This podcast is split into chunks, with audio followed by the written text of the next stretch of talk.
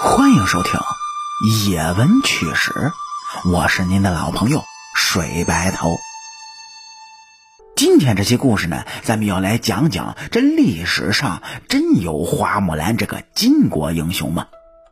那么她女扮男装，真的就不会被发现吗？您各位要知道，这花木兰呢，那是一个艺术的形象。存在于北朝民歌《木兰辞》之中。北朝那是在中国历史上相当混乱的一个时期，各种割据的政权在中国北方地区是拥兵自立，而且啊这些割据政权很多呢都是少数民族的政权。这些少数民族政权之所以会产生花木兰替父从军的故事。一呢是受到了汉文化的影响，还是比较浅的，这封建意识和封建礼教的作用还有限，女性还不是特别受歧视。第二，那是由于人口少，再加上连年的征战，人口减少的速度很快，所以少数民族妇女在生产劳动中担负了很大的工作，甚至走向战场直接参战。这花木兰呢，就是那个时期女战士形象的典型代表。花木兰应该属于当时的北魏政权。这公元三八三年，东晋的谢玄在淝水之战中大败前秦的苻坚。苻坚在仓皇逃窜的途中呢，听到风声和仙鹤的鸣叫声，都以为是追兵，于是就产生了“风声鹤唳，草木皆兵”的成语。而在此战之后，这前秦就陷入了混乱和分裂。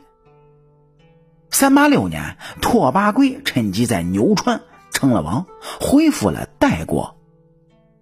建都圣乐，也是现在内蒙古呼和浩特一带。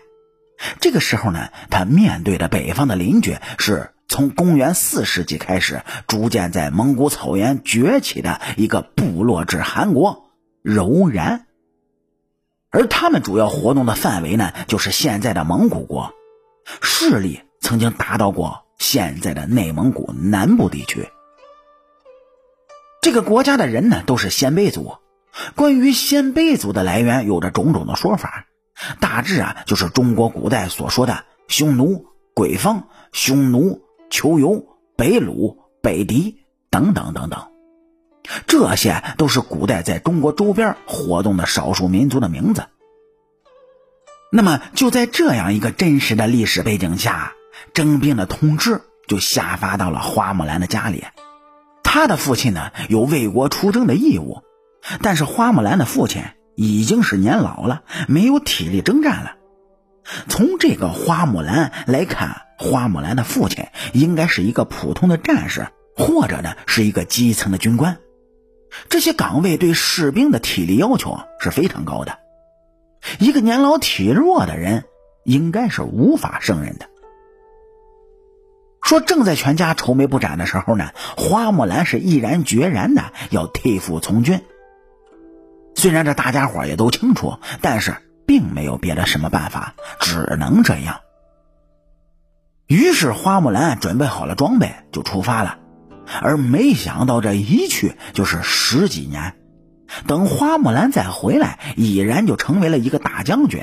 但他不留恋官位，回到自己的家乡，恢复了女儿之身。花木兰的故事是有真实历史背景的，但是花木兰的确是一个虚构的艺术形象，只能说明在那个时代的人们的一种保家卫国的战斗精神。连柔弱的女子都参军报国了，哎，这有一定的战争动员的色彩，也在一定程度上就反映出了战争的惨烈，男丁不够，女兵来凑的结局。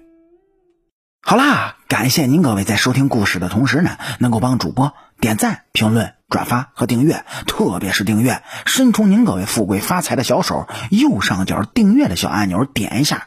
这样，主播更新的速度才会越来越快。我是您的老朋友水白头，野闻趣事精彩，下期继续。